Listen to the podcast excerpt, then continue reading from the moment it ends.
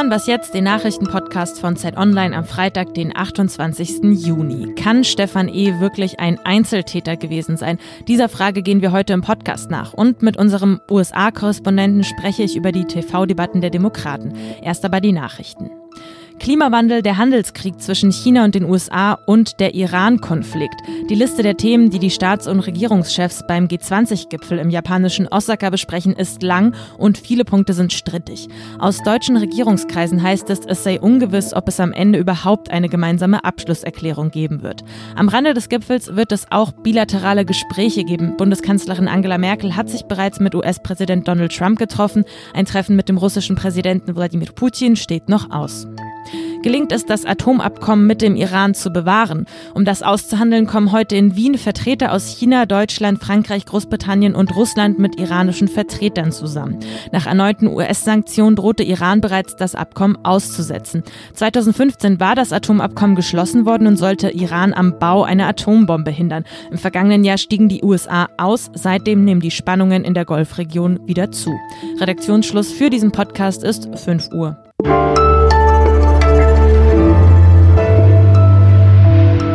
Ich bin Erika Zinger. Hallo zu Was Jetzt? Meine Damen und Herren, wir haben gerade den Innenausschuss über den derzeitigen Stand der Ermittlungen, die Hintergründe informiert und bei dieser Gelegenheit auch mitgeteilt, dass der mutmaßliche Täter jetzt ein Geständnis abgelegt hat. Ja, das war Innenminister Horst Seehofer am Mittwoch. Da trat er vor die Presse. Da wurde bekannt gegeben, Stefan E., der mutmaßliche Täter von Walter Lübcke, hat gestanden. E. will den Kasseler Regierungspräsidenten am 2. Juni erschossen haben. Er will, das hat er auch den Ermittlern gesagt, allein und ohne Mitwisser gehandelt haben. Wie wahrscheinlich ist diese Aussage von Stefan E. überhaupt? Das will ich jetzt von meinem Kollegen Yassin Mushabash aus dem Investigativressort der Zeit wissen. Er ist bei mir am Telefon. Hi Yassin. Hallo, guten Morgen. Wenn wir Stefan E. jetzt mal glauben wollen, dann stützt es natürlich dieses Narrativ vom rechten Einzeltäter. Jetzt wurden auch noch zwei Verdächtige festgenommen, die sollen ihm Waffen verkauft und vermittelt haben.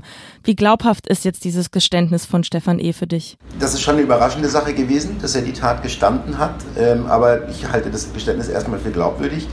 Die Frage, ob es Mittäter gab, ist eine ganz, ganz zentrale Frage. Und jetzt wissen wir immerhin schon mal, wie er sich die Waffe besorgt hat, dass er weitere Waffen gehortet hat. Das bedeutet, dass er möglicherweise schon länger darüber nachgedacht hat, in dieser Art und Weise zur Tat zu schreiten. Und das wiederum erweitert auch den Zeitraum, in dem man suchen muss nach möglichen Mitwissern und Mittätern und Leuten, die vielleicht schon zu einem anderen Zeitpunkt irgendwas mit ihm geplant haben. Also, um es kurz zu machen, wir haben noch keine Klarheit darüber, ob es einen Mittäter gab mhm. oder nicht. Peter Frank, der Generalbundesanwalt, das wirkt jedenfalls so auf mich, der will das Geständnis auch nicht so recht glauben. Der hat gesagt, die Ermittlungen gehen auf jeden Fall weiter. Das scheint, es gibt jetzt irgendwie mehr ja, Fragen als Antworten nach diesem Geständnis. Was wissen wir denn sicher über Stefan E. zum jetzigen Zeitpunkt? Also was wir sicher wissen, ist, dass er bis 2009 massiv in Erscheinung getreten ist ähm, innerhalb der militanten rechtsextremistischen Szene, vor allem in Hessen. Äh, und dass er da auch einschlägige Verbindungen unterhalten hat zu Leuten, die zum Teil auch heute noch Mitglied der Szene mhm. sind. Und dann verschwindet er aber vom Radar. Und zwar so vollständig, dass ähm, zum Beispiel die Meldungen über ihn im nachrichtendienstlichen Informationssystem gelöscht werden, weil die alle fünf Jahre gelöscht werden, wenn mhm. nichts Neues dazukommt. Ähm, die Polizei sieht ihn nicht mehr, er wird nicht mehr straffällig, obwohl er insgesamt, ich glaube, 23 Straftaten begangen hat zuvor. Plötzlich gibt es diesen Mann praktisch nicht mhm. mehr. Er taucht aber nicht unter, sondern er beginnt eine sehr bürgerliche Existenz sich aufzubauen mit Eigenheim und Schichtarbeit in der Fabrik und Frau und zwei Kindern. So, und jetzt könnte man denken, aha, der ist abgekühlt, der mhm. ist da rausgewachsen, der will damit nichts mehr zu tun haben. Oder man könnte denken, der Mann bereitet sich auf was vor und benimmt sich mit Absicht so unauffällig. Und das ist eben genau der Punkt, das wissen wir nicht. Mhm. Wir wissen im Moment noch nicht, was hat er nach 2009 gedacht, getan, gemacht, wen hat er kennengelernt, getroffen und so weiter. Was wir jetzt aber wissen, dass er schon fünf Jahre später, 2014, angefangen hat, Waffen zu kaufen. Das heißt, gestern hatten wir noch ein Loch zwischen 2009 und 2019. Dieses Loch ist jetzt kleiner geworden und deutet eher darauf hin, dass er nie aus der Szene raus war, beziehungsweise nie mit seiner Gesinnung zwischenzeitlich gebrochen hat. Aber liegt da nicht auch schon der Fehler, also zu glauben, weil jemand Familie hat, weil jemand Kinder hat und bürgerlich lebt, kann der kein gewaltbereiter Nazi sein? Also den Fehler hat man oder haben die Sicherheitsbehörden ja schon damals beim NSU eigentlich gemacht, oder? Ja, das ist, ich finde, ähm, das mit dem NSU-Trio ähm, schwierig, äh, dann direkt einen Vergleich zu ziehen. Aber sagen wir es mal so, wir leben ja Gott sei Dank nicht in einem Überwachungsstaat. Ne? Das heißt, wenn sich niemand etwas Neues zu Schulden kommen lässt, dann finde ich es nachvollziehbar, dass die gesetzlichen Vorgaben dahin gehen, dass man irgendwann nicht mhm. mehr alles über den speichern kann und den nicht einfach anlasslos überwachen kann. Es gibt das Recht sozusagen auf vergessen werden, mhm. auch für jemanden, der früher mal ein Rechtsextremist war. Im Grunde darf man auch nicht vergessen, Stefan E. ist einer von 12.000 gewaltbereiten Rechtsextremisten in Deutschland. Kein Mensch kann die alle im Auge behalten. Keine Sicherheitsbehörde kann das. Nicht mal ein Überwachungsstaat könnte das. Ich will das Problem damit nicht kleinreden. Ich will auch nicht sagen, dass es möglicherweise nicht Behördenversagen gab an der Stelle. Ich will nur sagen, es ist noch viel zu früh, um abschließend sagen zu können, das hätte nicht passieren dürfen, dass der sozusagen durchs Raster gerutscht ist und man nicht auf dem Radar hatte. Stefan E. will den Kasseler Regierungspräsidenten am 2. Juni erschossen haben. Ob es Mitwisser und Mittäter gab, das wird weiter ermittelt. Danke, Yassin.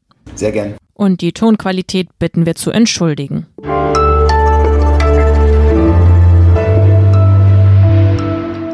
Und sonst so?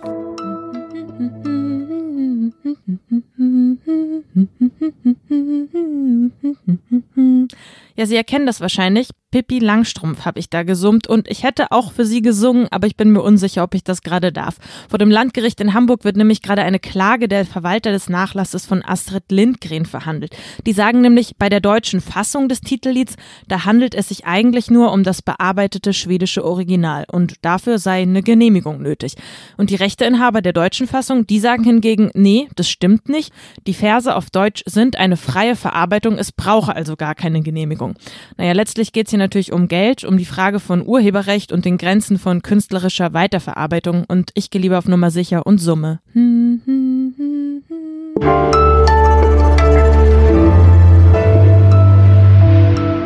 Gleich zwei Debatten brauchte es, um alle Kandidatinnen und Kandidaten unterzubringen. Am Mittwoch und am Donnerstag diskutierten die Präsidentschaftsanwärterinnen und Anwärter der US-Demokraten im Fernsehen.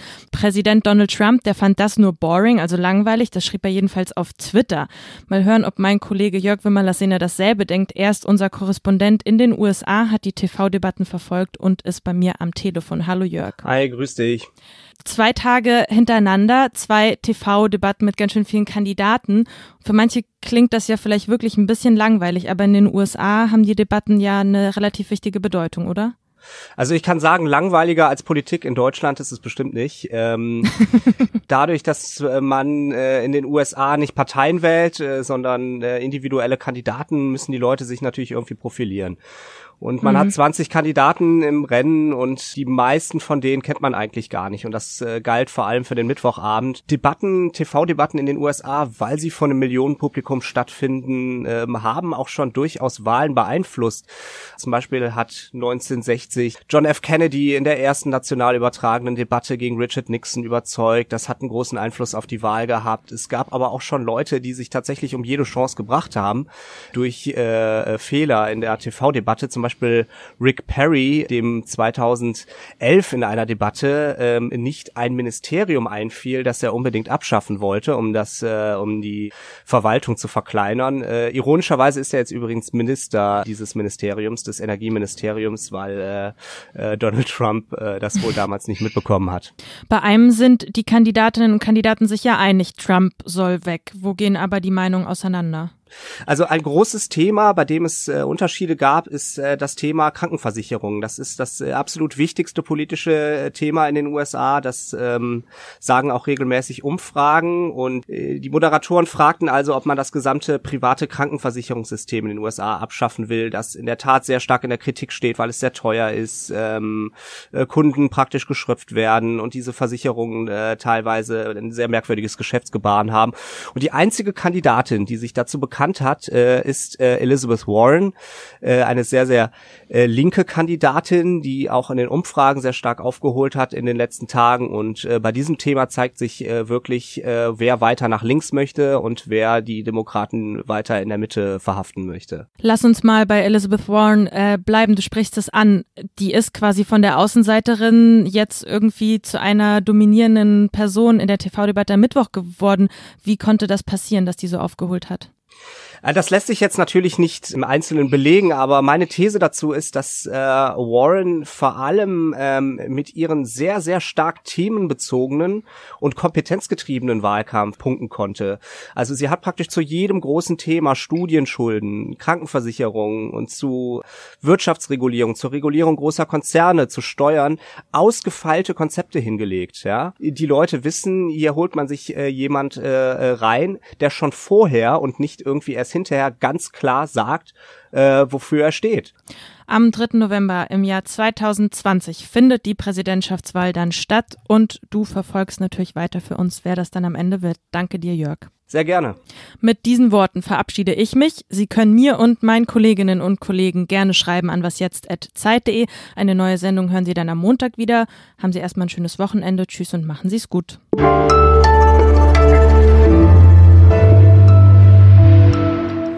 Es äh, hat sich auch wieder in den Debatten gezeigt, dass äh, so viele Kandidaten einfach nur aus ihrer Familiengeschichte erzählen, irgendeine abstrakte Version, wie sie gerne das Land sehen würden.